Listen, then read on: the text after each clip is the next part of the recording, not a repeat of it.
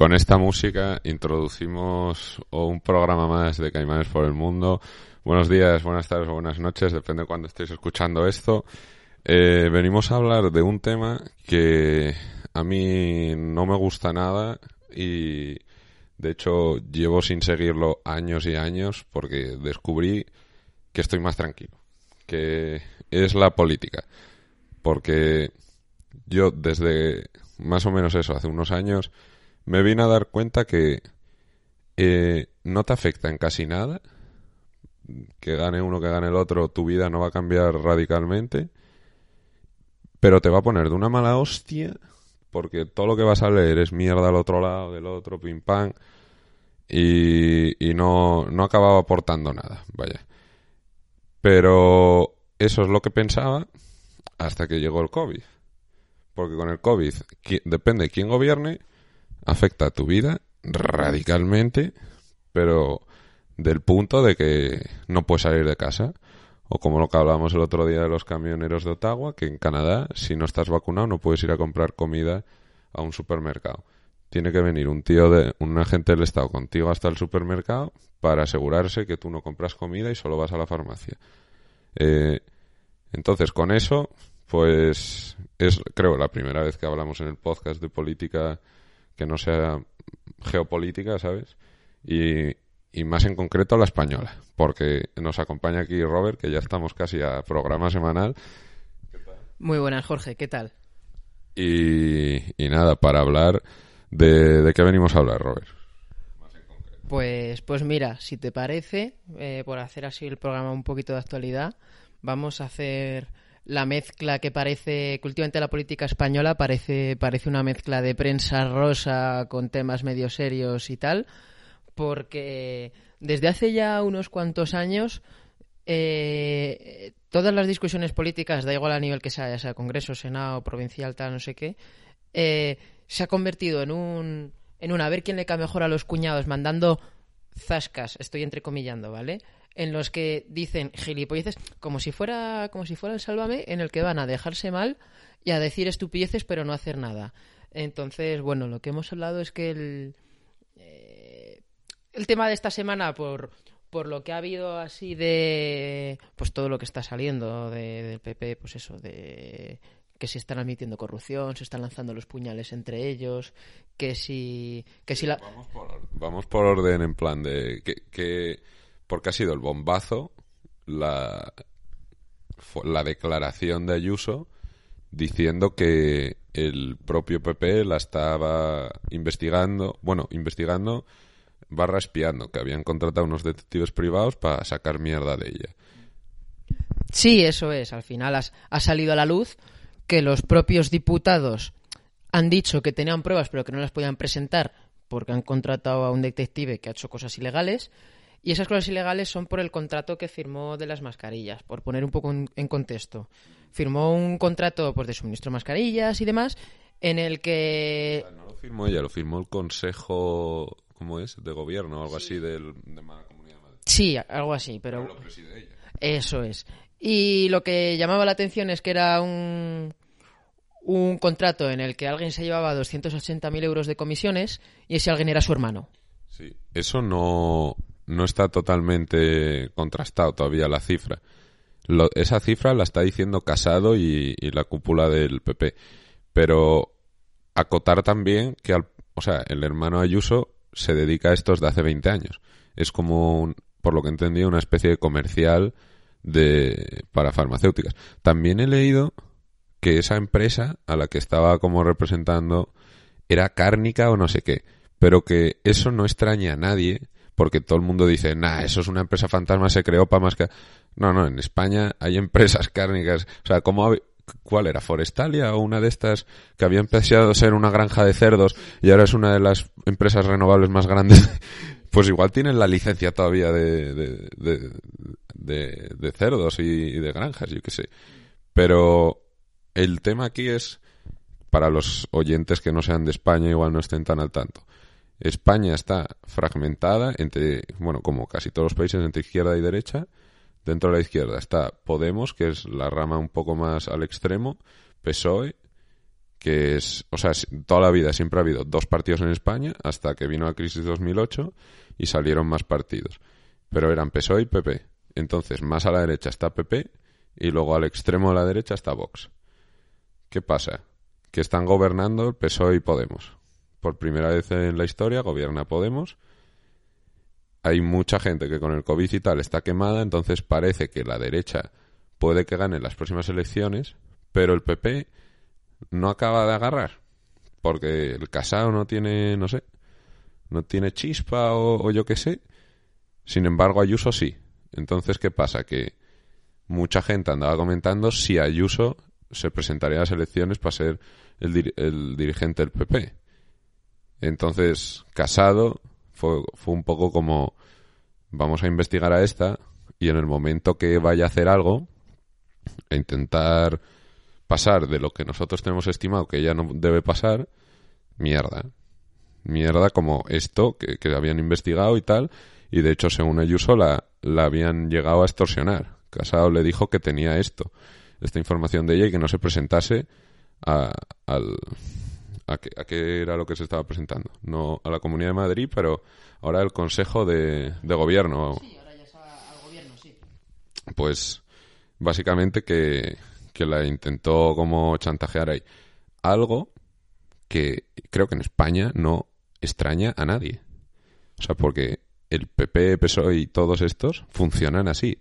O sea, no sé si te acordarás de Cifuentes.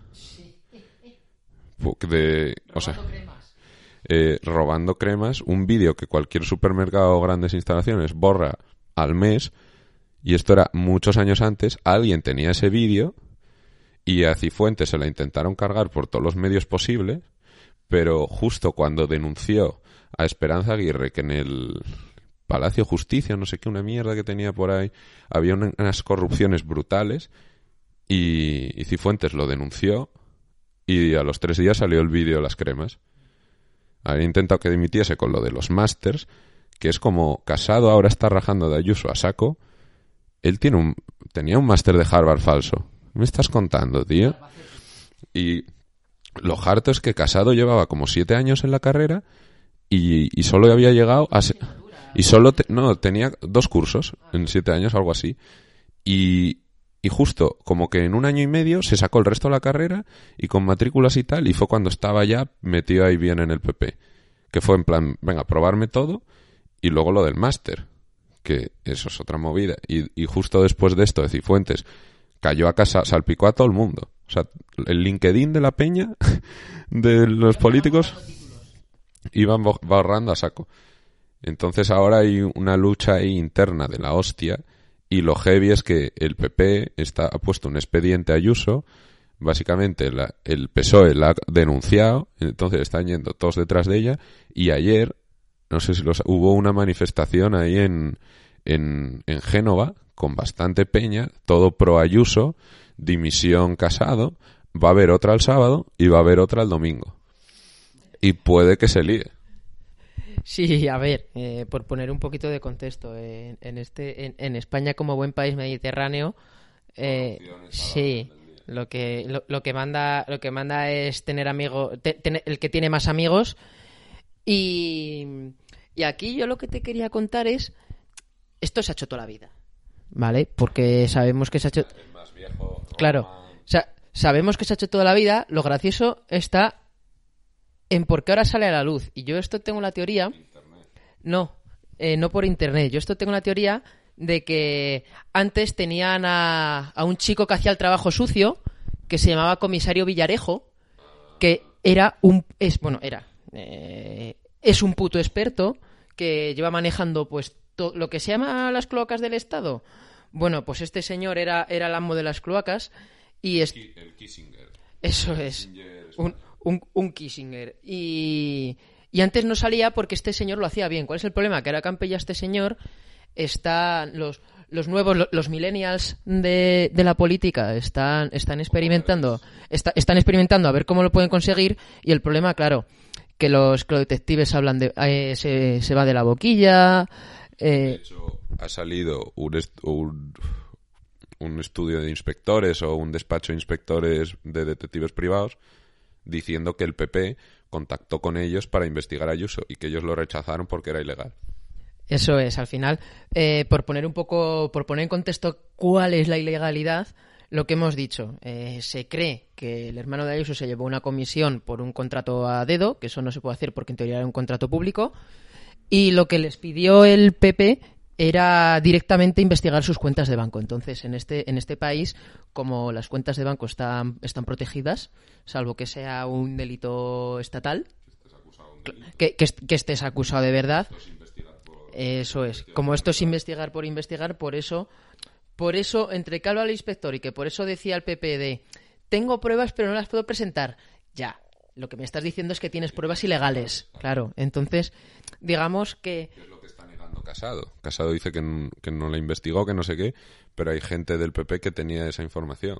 Sí, claro, no, y que ya han salido, y que eso ha sido comunicado público. Tenemos pruebas, pero no las podemos presentar. Bueno, pues... ¿Qué es lo más jodido? Que se cometa por ahí. Que es que Pedro Casado, o sea, no, Pablo Casado, no, eh, Pedro Sánchez, joder. Pedro Sánchez o Pedro Sánchez le dio esta información a Pablo Casado. Y entonces fue un poco de, mira, Pablo, yo te doy esto, tú no me rayes la cabeza y porque todos sabemos que Ayuso tiene mucho más tirón que tú, te puede levantar el puesto, yo te doy esto y tú me ves un favor. Porque como si no tuvieron acceso a las cuentas. La agencia tributaria tuvo que estar metida ahí. Entonces, el presidente del gobierno, o quien coño haya estado moviendo esto, tenía acceso a esas cuentas para llegar a saber cuánto cobró el hermano de Ayuso por eso. O sea, esto puede ser mucho más turbio de lo que incluso parece y ya parece bastante turbio. Sí, eso es. A ver, al final, digamos que es un poco de... Están usando todos el favor porque... ¿Cuál es el tema? El tema está que por eso hemos, hemos empezado, digamos que Ayuso desde hace unos años viene, viene pues como el imperio de Star Wars, ¿vale? Viene... Claro, viene... ¿eh? Sí, sí, por eso, que al final con sus, digamos que con sus políticas, que yo mi opinión es que es un personaje que se le ha comido, pero, pero bueno, eso ya son opiniones personales. Eh, por, eso, como las opiniones personales aquí tienen cabida, pues se dicen. Y el tema está que como ha hecho una política tan diferencial, digamos que se ha ganado cierto sector medio fanático, que la apoya, pues eso, la, apoya a muerte. Y el problema está claro que eh, es un cambio importante porque que en el partido, que en el partido conservador tengas de cabeza una mujer, para el partido conservador puede ser un, un revés muy importante a nivel de perder votos. Eh, hablemos de. Uf, vale. Eh, hablemos de.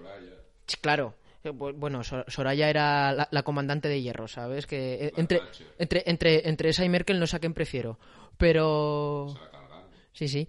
Pero el caso, el caso es que al final estás poniendo una figura que no. como que, que es revolucionaria en tu forma de pensar. Y esto lo quiere hilar a que lo más sorprendente de todo esto es que Vox no se pronuncia. Y esto puede ser porque, claro, están viendo un auge muy fuerte y esto les puede dar más empujón incluso. Vox y PSOE están relamiéndose, están diciendo, ¡buah! De puta madre. O sea, Vox incluso más, porque mucha gente que está tirando de haber votado toda la vida en izquierdas está tirando a derechas por cómo se ha gestionado esta pandemia. Y lo hemos visto en las elecciones de Madrid, que hasta Vallecas ganó el PP. En Vallecas. O sea, cágate. Eh, ahora están diciendo, hostia, como echen a Ayuso, Ayuso monte su propio partido, que es una gran posibilidad, esto fragmenta a la derecha muchísimo y la mayoría de gente que ya está hasta la polla del PP estaba tirando para pa Vox. Pues a Vox y a PSOE, esto, o sea, está Pedro Sánchez y Santiago Abascal en casa con su gato acariciándolo en plan, oh. Sí, digamos, digamos que les pasa un poco como, pues como pasó con Ciudadanos cuando se, cuando se desintegró, que lo que estaba, lo que están es eh, juntando los miembros de, un cadáver descuartizado, por así decirlo. Entonces, lo que van a hacer es intentar, eh, como, como lo dan ya, no creo que muera, pero digamos que como lo dan por muerto, que va a sufrir un, un revés bastante importante, lo que están jugando es la baza de no entrometerse porque saben que van a pillar cacho y saben que les puede venir bien. Eh, está metiendo más leña al fuego con la denuncia Ayuso, pero está, están todos viéndolo desde fuera. En plan, vamos a ver cómo se matan entre ellos. Pues esto es una lucha interna del PP y les beneficia la de Dios.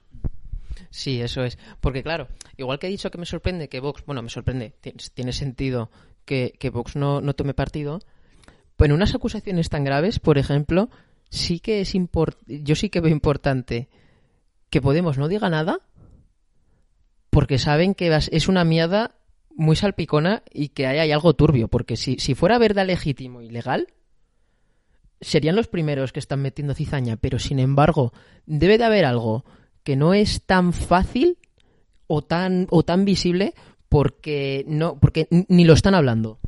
No, a ver, es que el tema es que es perfectamente legal. Y es un poco lo que decía Ayuso, es en plan, demostrar que esto es ilegal. O sea, puede ser más o menos ético, pero el, el adjudicar un contrato, y no lo es que lo hayas adjudicado tú, es que lo ha adjudicado el, el, consejo.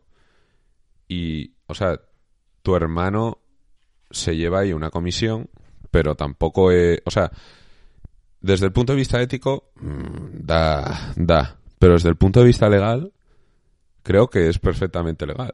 Es lo que, lo que decía un poco, un poco ella ante las acusaciones.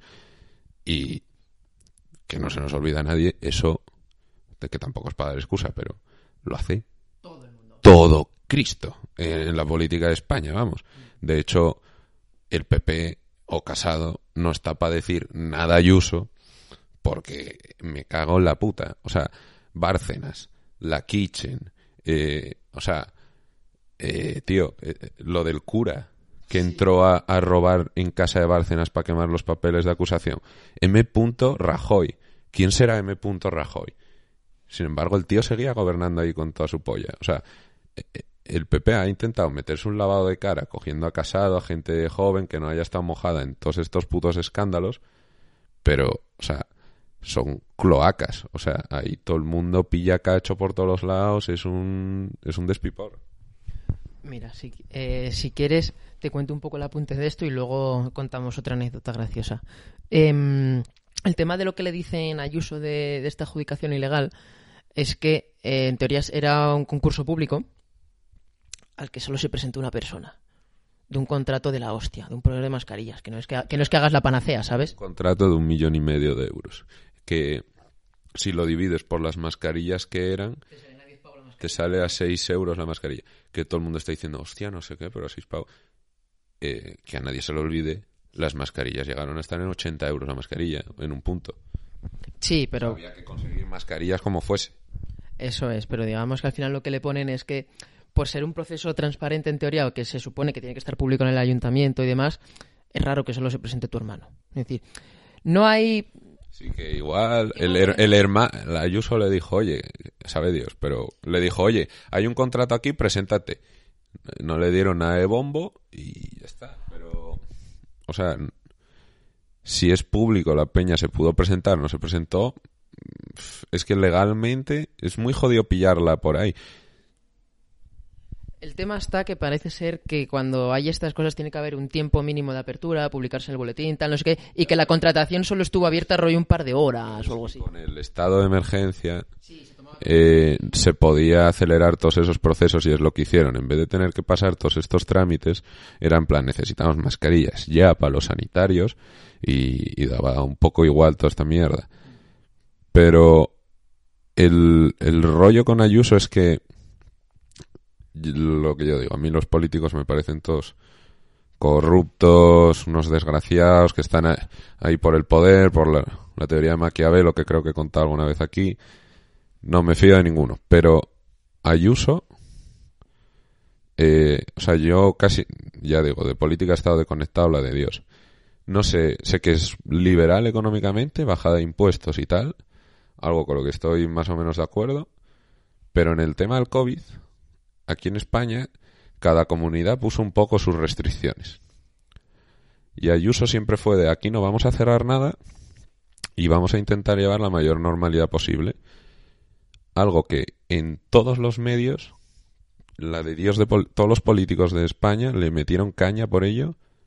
De va a morir gente, la estás cagando, no sé qué. Sin embargo, Madrid en casos, por debajo Cataluña, que han tenido un cerrojazo brutal.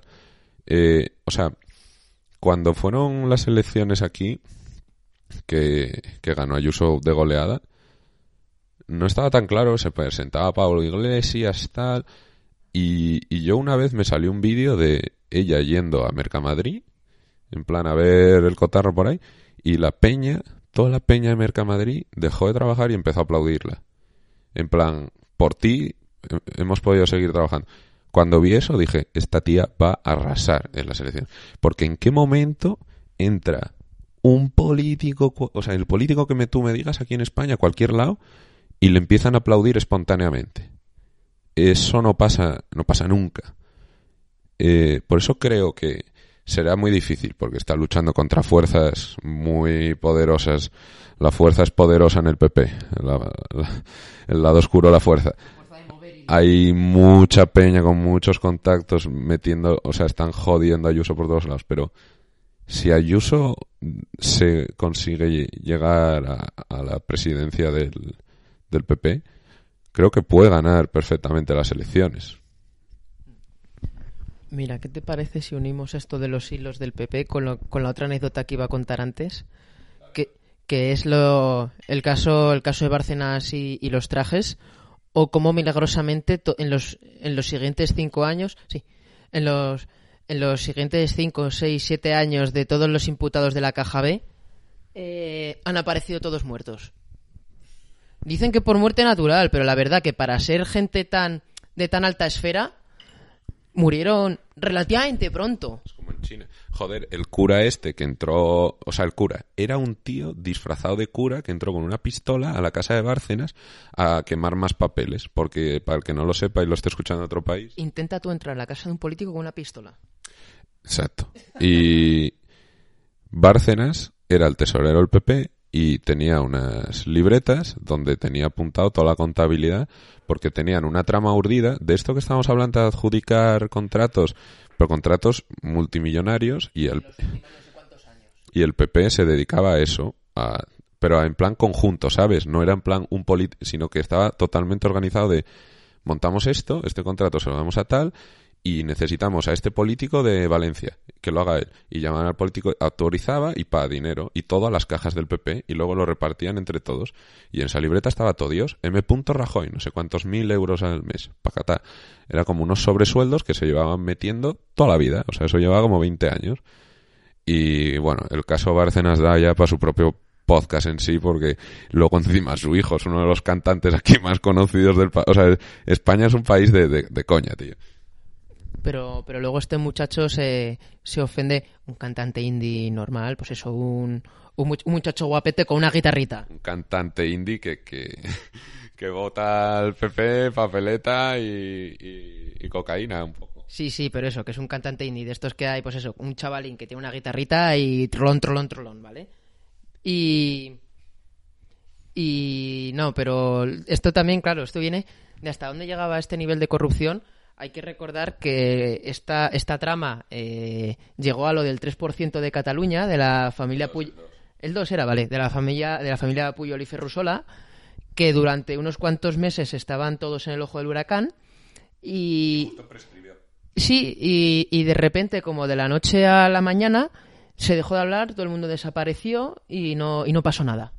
Eh, el tema de Puyol es que se supone que él había estado moviendo hilos para que se destapase esto justo el año que iba a prescribir todos estos delitos.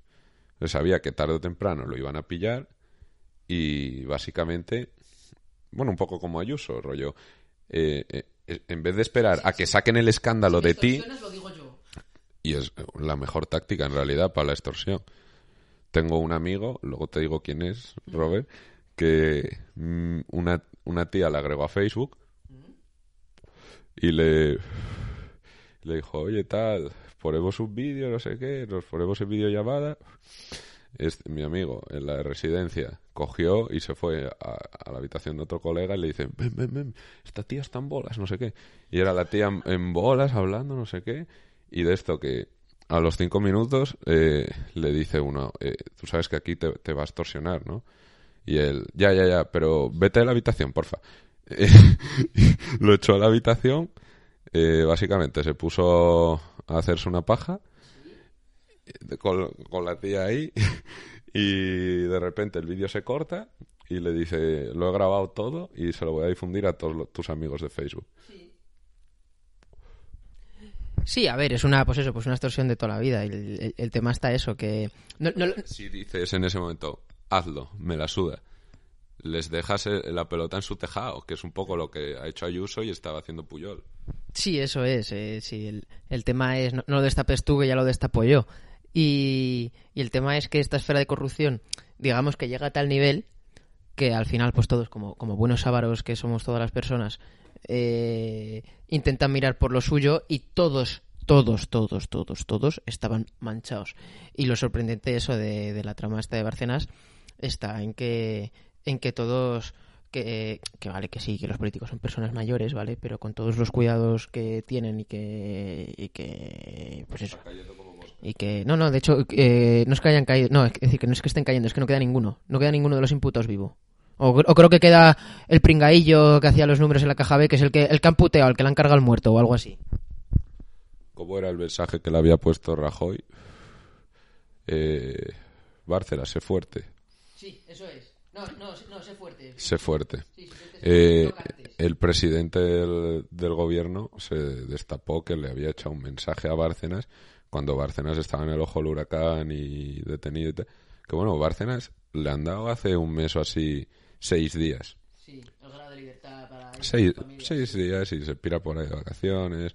Debe estar en una car no lo sé, pero está, pero tendrá un sitio de la hostia. la- o sea, no, he- no creo que esté muy liado. Lo Por- debe estar, o sea, eh, como el logo Wall Street, ¿sabes? O en, en Los Soprano. Y Jeffrey Epstein. Ese, era, ese fue el caso más heavy, yo creo, de, de, de esto. Rollo, nada. De to- todas las semanas, por el día te, te piras y por la noche vienes a dormir a la cárcel. Y luego de los cinco años que te iba a caer, te ponemos uno. Y él había semanas que ni pasaba por la cárcel. Y ya está. Y todo, esto, y todo esto además sin olvidarnos que justo como dos o tres días antes le, iban a juzgar un lunes, pues el viernes entró toda una brigada de destrucción documental a, a limpiar todos los papeles que estaba en la sede de Génova lleno, lleno, lleno, lleno, lleno de bolsas de basura con documentos triturados que, claro, ah, que es, ah, tal, no sé qué. Eso es un delito. Es decir, si, te- si tenéis una empresa, intentar hacerlo. Cuando venga una inspección, titular los documentos. Vais a ver qué palos meten. Esa foto es brutal. La foto de los contenedores pegados a Génova.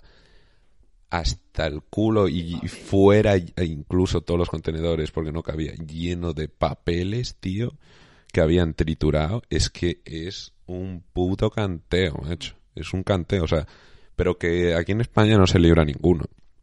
Los que se libran son los partidos nuevos porque todavía no están tan porque todavía no tienen tanto tiempo, pero dales tiempo a, a cualquiera de ellos. Y es que es casi endémico en la, en la política española. Sí, al final, y, joder, que esto, esto se ve, se ve en todos lados. De hecho, pues mira, por, por poner yo un ejemplo. Bueno, sí, no, en Italia, pero porque en Italia ya es está aprobado por constitución, te diría, yo creo casi. Pero yo pondré un caso, pues mira, el pueblo del que el pueblo del que soy yo, que no voy a decir el nombre, eh, eh, se, se, hartó mucho tiempo de ser el pueblo más el pueblo más grande de España sin, sin déficit y pero se hartó durante bastante tiempo sobre todo en gestión de, de la crisis económica tal no sé qué y, y no y, y muchos y un par de años después está imputado todo el ayuntamiento porque como, como había un superávit pues nadie se quejaba pero eso que hasta el alcalde de un pueblo de Madrid eh, tenía en 10 años se había llevado 4 o 5 millones de sobresueldos ¿sabes? A ver, aquí yo creo que en, este país casi nadie se mete a política por vocación. Y por eso en, en ese sentido admiro un poco a, gente de, que hay muy poca, que sí que va ahí de verdad por vocación. Porque si lo máximo que han sacado, ya, ya habrán estado investigando a saco, pero a saco, es esto de Ayuso, con que si te pones a investigar a cualquier político de España, va a salir ahí una pila de mierda que no te puedes hacer ahí. O sea, si lo máximo que han sacado es esto, y de Cifuentes lo de las cremas, eh, que son, pues más o menos es de lo podrás pensar lo que quieras de sus ideas o tal, pero por lo menos es íntegro. ¿Sabes? Sí, solo es imagen pública lo que dañan.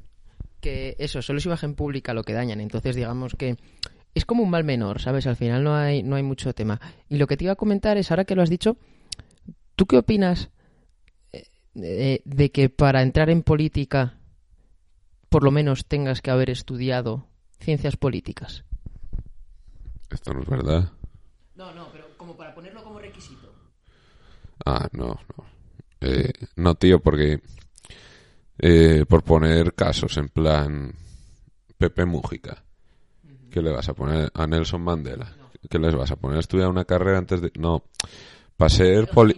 El gabinete, por ejemplo. Sí, o sea, un gabinete expertos evidentemente tiene que tener, pero el presidente no... O sea, es para mí es muy elitista lo de que tenga que tener una carrera que nunca viene mal que la tenga, evidentemente, pero que hay gente sin carrera mucho más inteligente y capaz, y yo los conozco que gente con carrera, o sea, eso, además que lo que debes estudiar en ciencias políticas, o sea, eh, no tengo ni, ni idea, pero vamos, eh, los que los que la estudian no no es de la gente más ética que, digamos.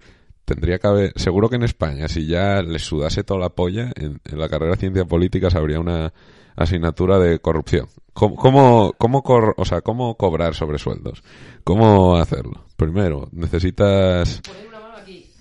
poner la mano aquí, tener un poco comprado Hacienda, un poco comprado la policía, tal, y montar una trama y la de Dios. Eh, sí, claro, pero esto iba más, por ejemplo, a que no recuerdo, seguro que alguno en los comentarios así más eh, con más memoria lo sabe, pero uno de estos ministros pues de los 90 o algo así, que no sé si era de interior, de defensa o algo así, era amigo y era electricista. Yo para adelante con el electricista, o sea, es que me, me da igual. Es eh, Alexandra Ocasio Cortez, que, o sea, es muy radical de izquierdas, pero la tía era, creo que trabajaba en un supermercado y de repente ganó congresista de Nueva York. O sea, y es una tía bastante capaz. No, no estoy de acuerdo en todo lo que dice o hace, pero bueno, o sea, a mí me da igual que seas electricista, fontanero o basurero, es que puedes, puedes ser un político de la hostia. De hecho, eh, no sé, eso, Malcolm X, Martin Luther King, Nelson Mandela, ¿eh? Sí, te, hablo de poner un, un, mínimo requerimiento, por lo menos, no, no haber estudiado ciencias políticas, sino tener, algo, tener algo de entendimiento eh, de diplomacia. Para, y no para ser la cabeza que entiendo, es decir, es lógico que el que esté de cara al público sea alguien con mucho carisma y entonces, pues bueno, haya que ser un poco más flexible. Pero si eres el que el que toma o el que asesora las decisiones, si eres el que asesora las decisiones o para ciertos, pues por ejemplo, como dices, para ministro de Economía, para ciertos ciertos puestos muy muy muy muy importantes, muy estratégicos y muy complicados, no te hablo que el ministerio que el ministro de Agricultura tenga que ser eh, porquero, ¿sabes?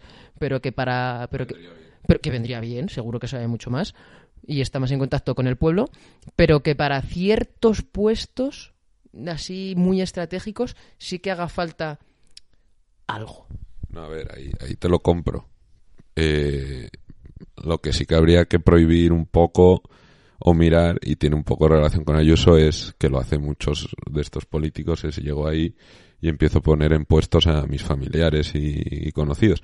Que a ver, es algo muy natural, porque tú llegas ahí al presidente del gobierno Estados Unidos o cualquier sitio, no te fías de nadie. O sea, son todo putas alimañas lo que hay por ahí. Incluso tú seguro que también lo serás.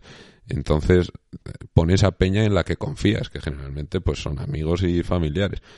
Pero a la vez que entendible, no es un buen sistema, porque todos sabemos lo, lo que puede pasar por ahí. En plan, Roma, Grecia, es, es, lo que hacían. Pero, o sea, al final sí, el ministro de Economía, joder, igual ese no tiene que ser un electricista y sí que tiene que ser un, un economista. Aunque también te digo, yo estudio economía y tampoco de, te, te da mucho, mucha sapiencia eso.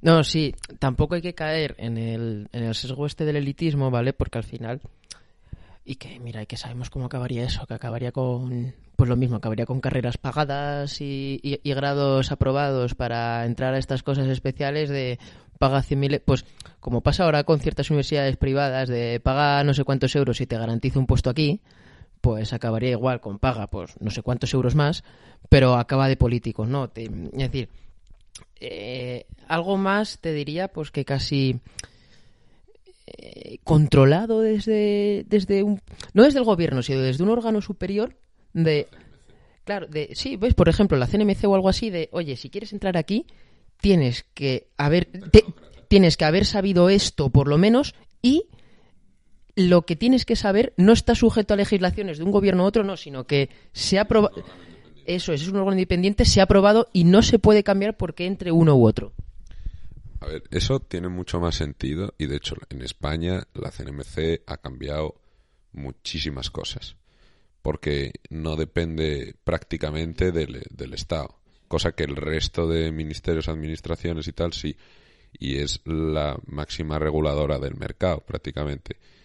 Depende de Europa y eso juega bastante a nuestro favor para evitar corrupciones y demás. Lo de la, lo de la, y aún así, pero bueno, la liberación de, de, los trenes y tal, es que mi primo trabaja en la CNMC y, y, me contaba muchas cosas de estas y él lleva estudios como el de la liberación de los trenes y ahora para los autobuses y, tío, destapan una pila de mierdas de contratos de estos adjudicados de el carajo y a dedo y dinero y tal. Y al final te das cuenta de que España está casi dominada todo por monopolios. Lo que decías de un órgano así independiente es un poco lo, lo que hablaba Platón de la, de la aristocracia, de que sería el mejor gobierno es el gobierno de los capaces y de que básicamente tú a la población ya casi la, en, la no la entrenas eh, tú guerrero tú agricultor tú tienes muy buenas capacidades tú aristocracia y puedes llegar ahí y tienes el gobierno de los más capaces pero eso a la vez puede crear muchas distopías sí al final pues lo que lo que volvíamos estás creando un elitismo. sí un, un, un elitismo de que joder, eh, no tiene por qué ser. Es decir, al final estás, poni estás poniendo un sesgo que, que, muchas veces va a ser discriminatorio. Entonces, digamos que estás cayendo en tu propia prohibición, ¿sabes? Entonces. Eso es, es... lo que no me gusta. O sea, porque a la vez, los dos habiendo estudiado una carrera aquí en España, yo por lo menos me he dado cuenta que la carrera no vale para casi nada. Eh, disclaimer, hay mucho inútil. Entonces, al final, digamos que un poco el problema que tiene esto es de cómo lo haces abierto sin que entre cualquier inútil, ni cómo lo cierras para que no entre solamente tus inútiles. Es que es muy complicado. O sea, yo no me basaría tanto en titulaciones, me basaría más en un examen y ver lo que sabes, porque a mí que tengas economía no, no me significa nada, que igual no tienes ni puta idea. Entonces, en la CNMC eh, tienen un control súper estricto, los exámenes son muy jodidos, hay muy pocas plazas, es, super, es, es totalmente imparcial prácticamente. Sí que hay allí unas partes que es con, bueno, con examinadores, vaya, que tienes que presentar casos ahí con una pizarra y media hora hablando de un tema de economía que te saquen y cosas así. Pero Sí, o sea, es básicamente lo que decías, de que no vaya cualquiera a ministro de Economía, sino que haya tenido que pasar unos exámenes previos. A ver, la mayoría de veces yo creo que eso más o menos se cumple. No ponen a un, a un tío sin más. El tema es que ponen al tío que, bueno, más o menos cumple, pero que va a hacer lo que yo le diga.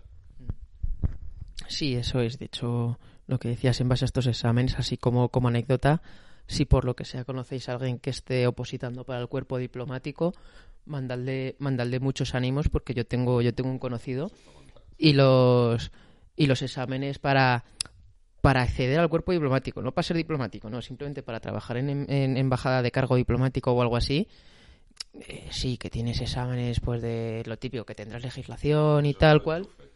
Pero sí, no, hay, hay mucho enchufe. Pero los que no tienen enchufe, eh, los exámenes eh, te pueden preguntar cualquier cosa y entonces este conocido mío, eh, bueno, eh, está, está el pobre, es la persona más lista que conozco para que os hagáis una idea, eh, estudia con las preguntas del trivial, ¿vale? Porque los exámenes, pues digamos que aunque te pueden preguntar cosas enfocadas, las preguntas de... Ellos lo llaman culturilla general, pero a mí nombrar los últimos 10 papas no me parece culturilla general, ¿sabes? Pero al final, cuando estás en un entorno diplomático de alto nivel, tienes que saberlo porque si no, pierdes toda la posición. De hecho, eh, bueno, ya lo comenté en el otro podcast. Estoy leyendo ahí el de eh, Intrigas del Vaticano y Corrupción del Vaticano, el libro, y he intentado contactar con el autor a ver si viene de invitado al podcast. Pero, a ver, es que tienes que saber quién han sido los papas, tienes que saber la historia del Vaticano, tienes que saber la historia de Estados Unidos. O sea, si vas de diplomático, es un poco lo que decíamos, no puedes ir ahí sin tener ni puta idea, porque eh, eso ha pasado eh, mucho en España. Hemos hasta este presidente, creo, el resto no sabe inglés, tío. Es que es una comedia. Iban al G20 o a cualquier cosa de estas y se reían de él porque estaban todos hablando en inglés y el pavo no tenía ni puta idea de lo que estaban diciendo. Y alguna vez que abría la boca Rajoy o Zapatero, hablando algo en inglés, era de coña. Y fíjate que Zapatero, por lo menos, era un, era un tío avispado. Sí, no, er- era, era un tío avispado, que po- podría saber, podría saber menos, que fíjate que yo creo que... no- no- Rajoy siempre dicen que era muy avispado, pero no lo parecía. ya, yo, el problema- yo es que tengo la teoría de que Rajoy jugaba la baza del tonto. Jugaba la baza de, jugaba la baza del no me entero y que por detrás sí que... Sí que, sí que tiene que saber algo más porque no sé no sé si era interve- eh, ¿qué era inspector de no eh, esto de ay no me sale registrador de propiedades y esos exámenes son la puta polla es decir Son, son más que notario. O sea, notaría se supone que es la oposición más jodida, pero es registrador de la propiedad y juez. Las más chungas. Y, pero ahí también hay un poco mamoneo, porque su padre lo era, su hermana lo era, su primo, o sea, es, no sé muy bien cómo van los exámenes del registrador de la propiedad y el mamoneo que puede haber ahí, pero olía un poco a chamusquina. Pero vaya, yo también ah, creo la, la teoría de, del tonto, ¿eh? porque salió indemne, tío, de una, de, de, o sea, tú imagínate un país en el que el presidente está metido en una corruptela en la que salen unos papeles que pone M. Rajoy, se llama Mariano Rajoy, y sale que está cobrando unos sobresueldos de la hostia. Y salió impune, tío, hasta que le hicieron la moción de censura, pero estuvo ahí y ganó la selección. Y otra vez, venga, da igual. Sí a ver eh, también lo de lo que dices por comentarlo lo de las posiciones de de, a- eh, de familiares tal no sé qué esto por ejemplo en, en cuerpos más eh, en, en- en orga- en- en organismos en la policía no tanto pero en organismos más caciquiles como por ejemplo la Guardia Civil eh, salen un número de plazas pues abiert- abiertas a todo el mundo tal no sé qué y hay unas plazas abiertas a hijos de cargos altos de la Guardia Civil que tienen un cupo reservado y tienen su academia especial, sus pruebas especiales y una prueba más bajo. Entonces, si eso pasa para la Guardia Civil, pa- pa- pasa para la Guardia Civil, para entrar de guardia, que no es, no es ni para entrar arriba, ¿sabes? Que, que pasa para entrar ahí de, de currela, imagínate encima para, para entrar para ser un, un- eh, alguien, alguien que, pi- que pincha algo. Bueno, por ejemplo, eh, el no, no sé cuál es su puesto, pero el, como el jefe de la Guardia Civil había empezado a investigar a Marlaska por, por todo el tema de- del COVID y tal, y de repente dimitió le echaron, una de las dos.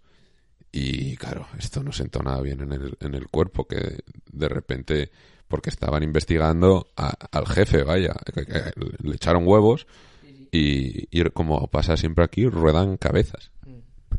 Sí, a ver, eso. Y al final volvemos al tema de siempre que es que tonto el último. Porque ya, no es que te salves, sino que o lo haces o, lo haces o lo haces, pero lo vas a acabar haciendo.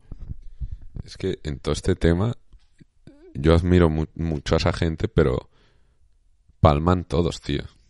O sea, el tío que destapa el marrón es, es el héroe, es el gran héroe, se lo cargan siempre. O sea, mira a Snowden, mira al de Wikileaks, mira al de Pirate Bay, eh, o sea, no se salva uno, lo hunden.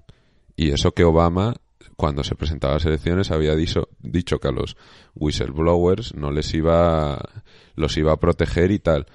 Y, eh, mira, eh, precisamente el caso de Snowden. Snowden destapó que Obama y todos estos estaban leyendo todas tus conversaciones, ya no solo Estados Unidos, de su propia, que eso va contra la Constitución, sino de todo el puto mundo.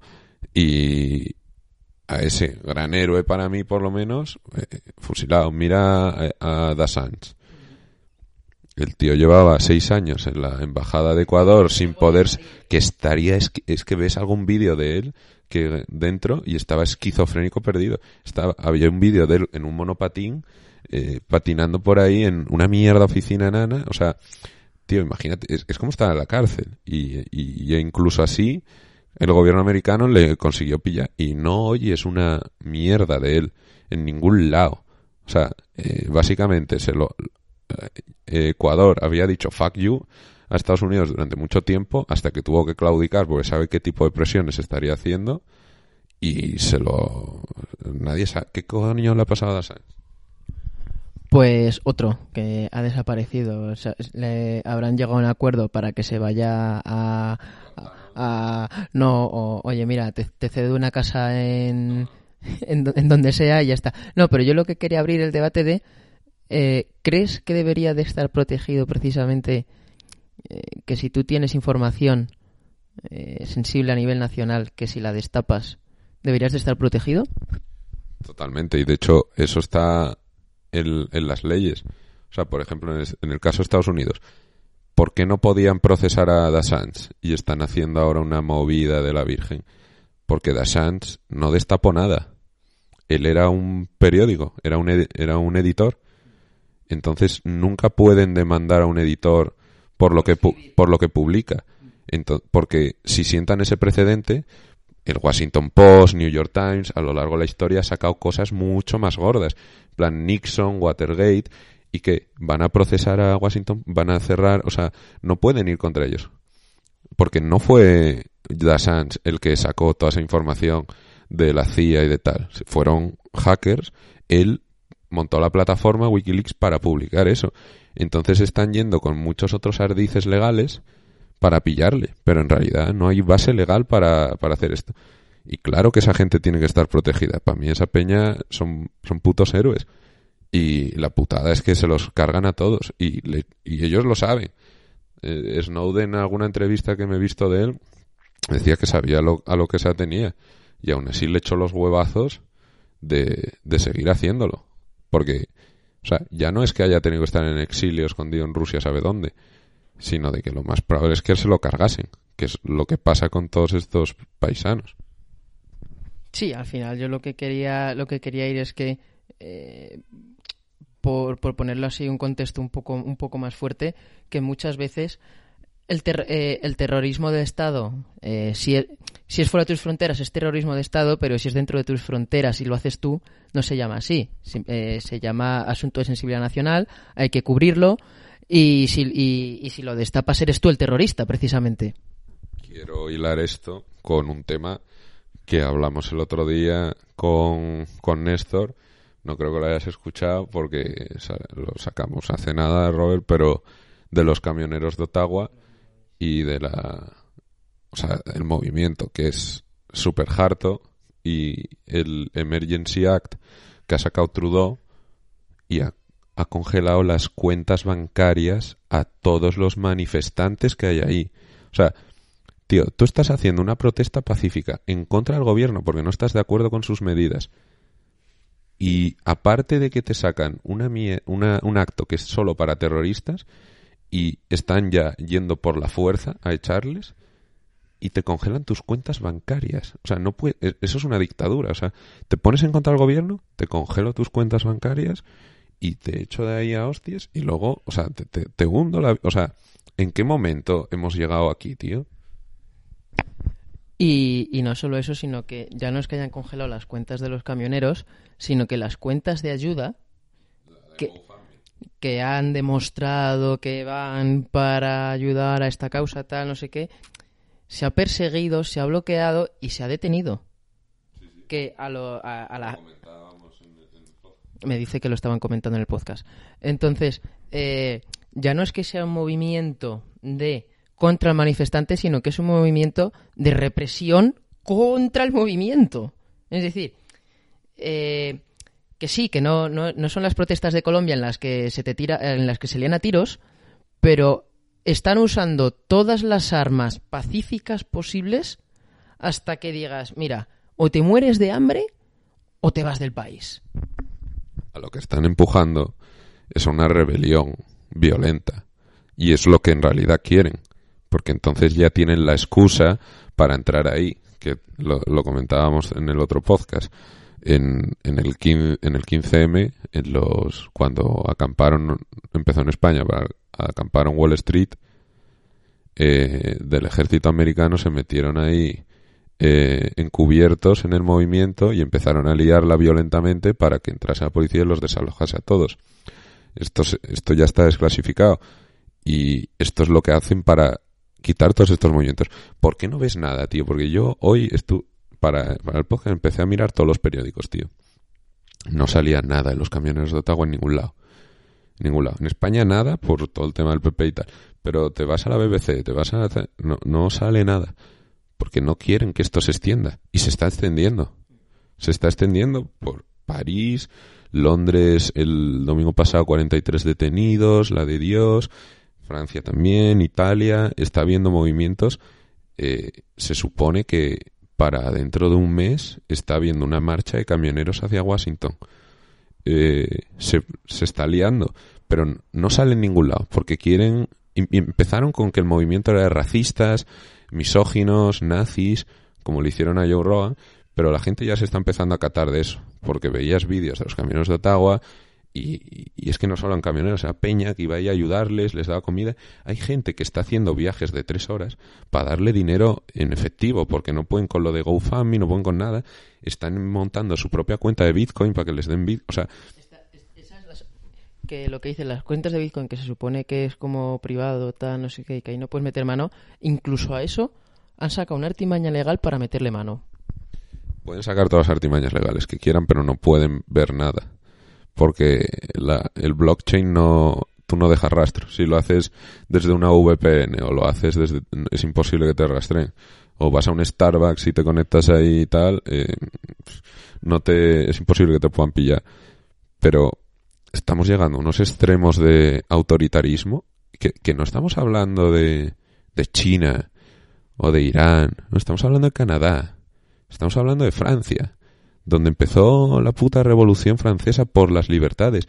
De hecho, la peña que se estaba manifestando ahí estaba al canto de Liberté, Liberté, eh, Australia. O sea, estamos hablando de democracias con mucha base y están yendo a unos extremos autoritarios por todo este por todo este movimiento con el COVID y tal, porque en el momento que han puesto tantas restricciones, ahora el quitarlas es como ¿en qué me baso ahora para quitarlas? Y las están quitando. Las están quitando porque están viendo la que se está liando en Canadá.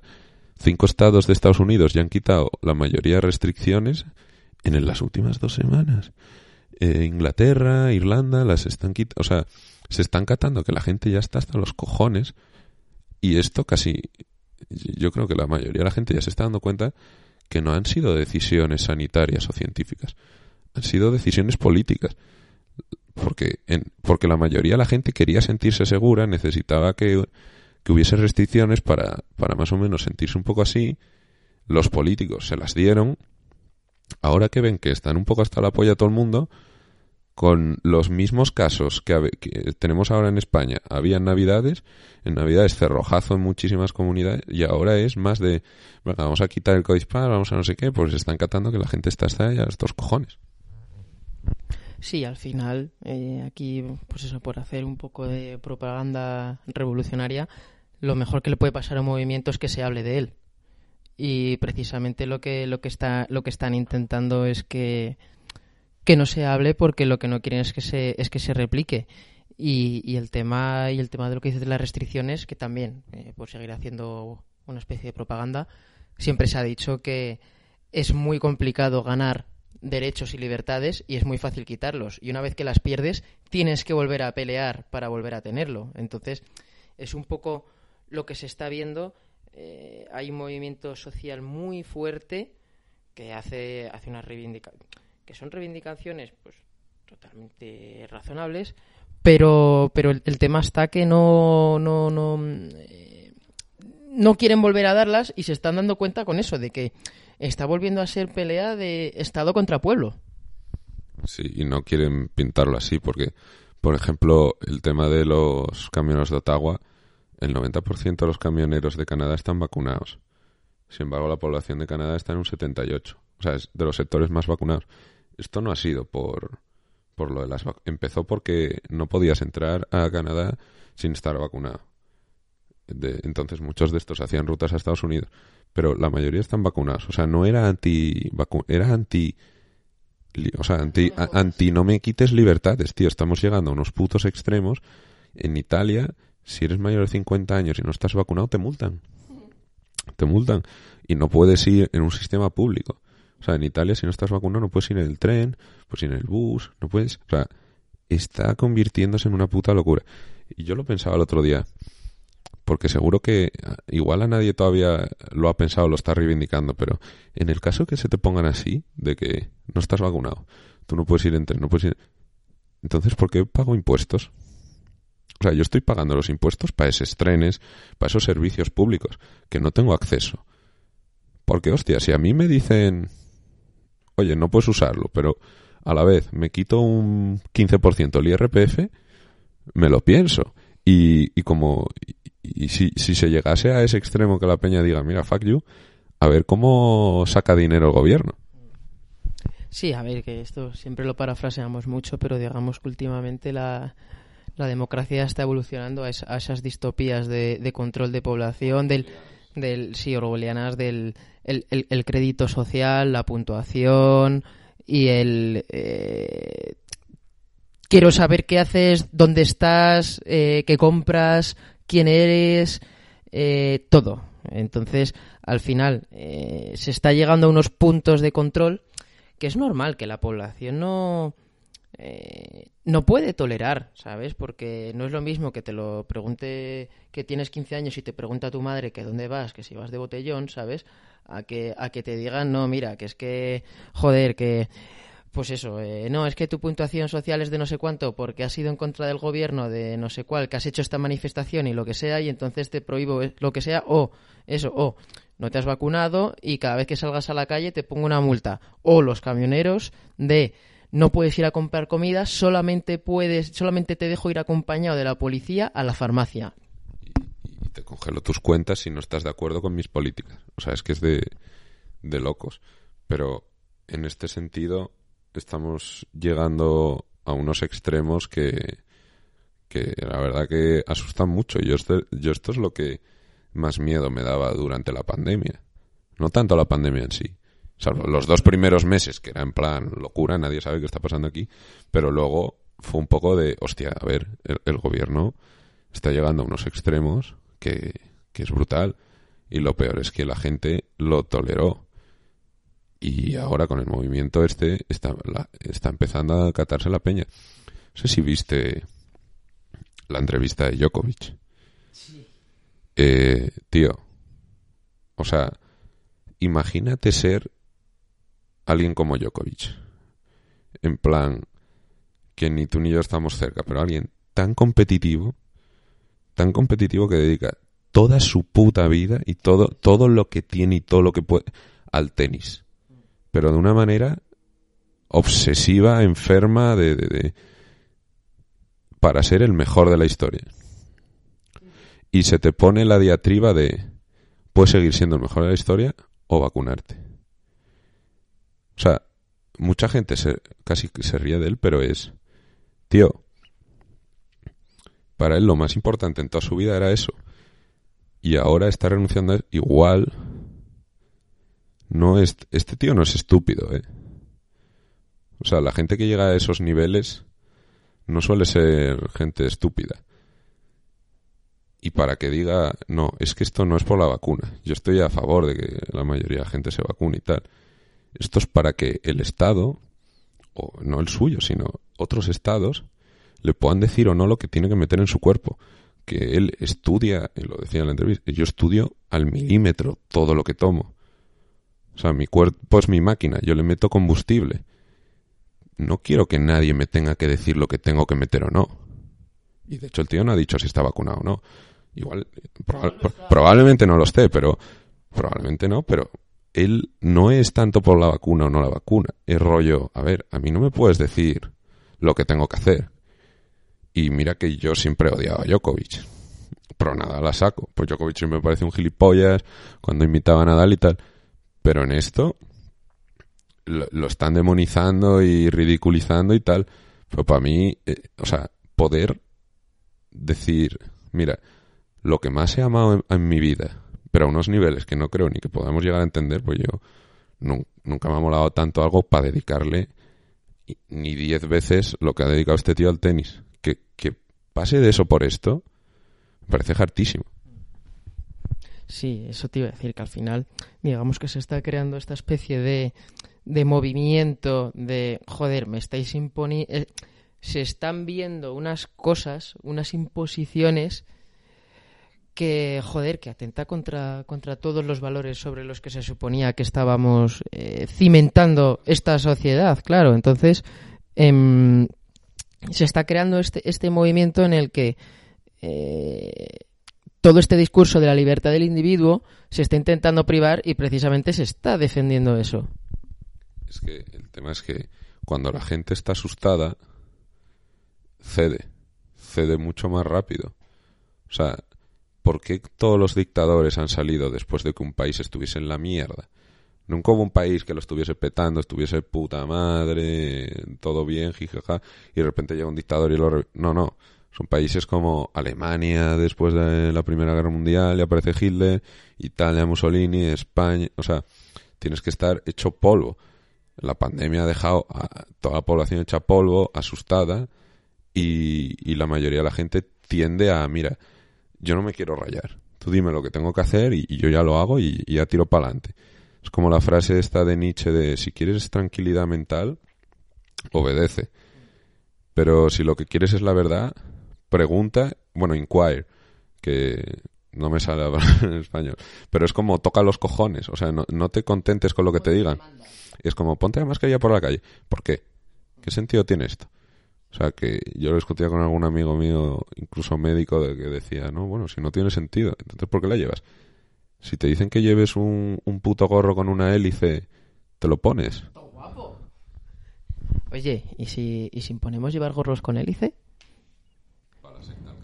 Hombre, por supuesto, yo, yo lo veo, no, pero al final eh, eso, sí, yo diría eso que como resumen se, está creando una especie de movimiento y más ahora en esta época de globalización donde todo donde todo se acaba sabiendo se está creando un, un movimiento de, de, de, liberación, de volver a retomar tu control, de, de, no dejar cohibirte, sabes, que mucho mucho se decía, eh, joder, es que las repúblicas bananeras, los, los, los, los tiranos africanos, tan, que joder, es que lo están se está viendo ahora que es de una forma mucho más elegante y más sofisticada, pero joder, es que se, se está viendo que, que llegamos a ese punto.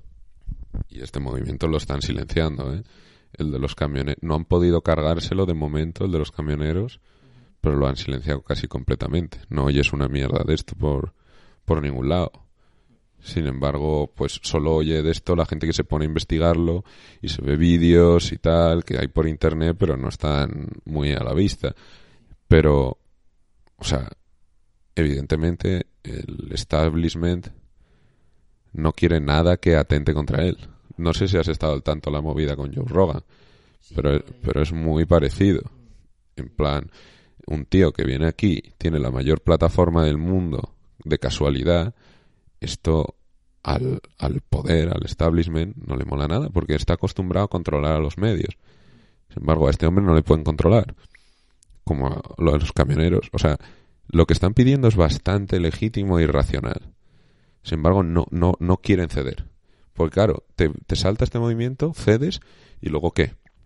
Te salta otro movimiento y tienes que, o sea, eh, quiero, quiero, quiero más pensiones, quiero más sueldos, quiero más, o sea, la población puede catarse de verdad del poder que tiene, porque eso es la gran, el gran problema, que ellos trabajan para nosotros. Pueden parecer muy grandes, pero porque los estás viendo de rodillas. El pueblo está siempre de rodillas, acostumbrado a, decir lo que le hagan. Ponen una ley anticonstitucional y la cumplimos. Pero en realidad el poder está en el pueblo. Si el pueblo despertase y de verdad todo el mundo saliese a la calle rollo, quita estas putas restricciones, las tienen que quitar, porque es que no, no pueden. De hecho, no han podido mover a los camioneros, tío. Y son, o sea, no son, son cuatro gatos comparado con, o sea, pero es que para mover un camión tienes que llevar el puto ejército ahí. ¿Cómo es, cómo sacas 500 camiones? O sea, te vienen, solo necesitas 500 hijos de puta, o sea, en el buen, o sea, en el sentido cariñoso, y revientas un país. Si Fidel Castro conquistó Cuba con 12 tíos, eh, solo yo esto siempre lo decía yo hoy día, solo necesito a tres hijos de puta y conquisto un país. O sea, solo necesitas a tres tíos buenos, suerte y tal, y todo lo que tú quieras, pero puedes montar un movimiento de la hostia. ¿Cómo empezaron todas las revoluciones? Empezaron así. Lo que pasa que hoy en día hay un control brutal. Internet lo está liberalizando un poco, pero aún así todas estas plataformas que se crearon con esa identidad libertaria de el Internet va a traer todas, no, están censurando todas, tío. Facebook, Google, pon la que tú quieras, están censurando todas estas cosas. Empezó un pelín antes del COVID, empezó por Trump, y con el COVID han metido 500 revoluciones. Eh, decías no sé qué invermectina, decías de el laboratorio Wuhan, te cancelaban. Y esto eh, evidentemente está teniendo una repercusión brutal. No sé si has visto que Trump ha sacado la beta de su Twitter. Ah, sí. Sí, sí, sí, lo, lo vi al final. Que lo mismo, que puedes, puedes estar más a favor o, o menos de, de lo que dice una persona, pero al final lo que no puedes hacer es eh, silenciar sistemáticamente de tal manera. Es que lo que hablábamos antes eh, es, tío, yo ya soy mayorcito para saber si tengo que salir o no de casa, o ponerme o no la mascarilla, o escuchar un podcast. O sea, yo si escucho un podcast y de repente tengo otra opinión, pues ya soy mayorcito para poder tener esa opinión habiendo escuchado. O sea, no tienes que silenciar esas voces. Entiendo que al gobierno no, o al que esté ahí no le mole porque de repente no van a pensar lo que tú quieres que piensen y eso es peligroso, pero a la vez, tío, ¿qué somos? ¿Niños o, o adultos? ¿Puedo escuchar a un tío hablar o no puedo escuchar a un tío hablar? Porque no soy lo suficientemente maduro e inteligente para tomar mi propia decisión. Sí, sí. No, sí, sí, totalmente. Al final se, se está llegando a este punto de, de, de que nos, nos quieren llevar de la manita a todos los lados para, para, para, para hacer lo que ellos dicen, ¿sabes? Y aquí, pues, fíjate que en todos los podcasts, en todos los podcasts eh, odiamos a los franceses, pero en este a tope con ellos y con su y con todos sus movimientos reivindicativos y con y con y con todo y con todo lo que lo que están haciendo, porque muchas veces es verdad que son precursores de estos movimientos eh, reivindicativos, porque lo que hace falta precisamente ahora es eso, es volver a retomar el control de lo que, de lo que, el- diría que es el control de lo que eres y no de lo que quieren que seas. A ver, en Francia nos metimos un poco el otro día en el podcast con Néstor, con Macron, otro harto que está yendo full autoritario, en plan Trudeau, rollo, si no estás vacunado, para mí no eres un ciudadano. Eh, ¿En qué momento? Eh, creo que podemos acabar un poco como empezamos, a ver cómo suena esto. Bueno, pues como siempre suena- suenan los putos anuncios, para que se vea el nivel de edición que, que tenemos en este podcast pero estamos intentando poner una musiquilla.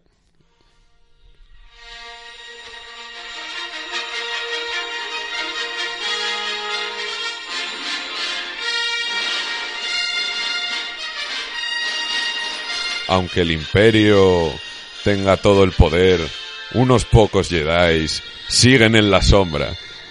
Yoda, o también conocido como Ayuso, está llevando a sus pupilos.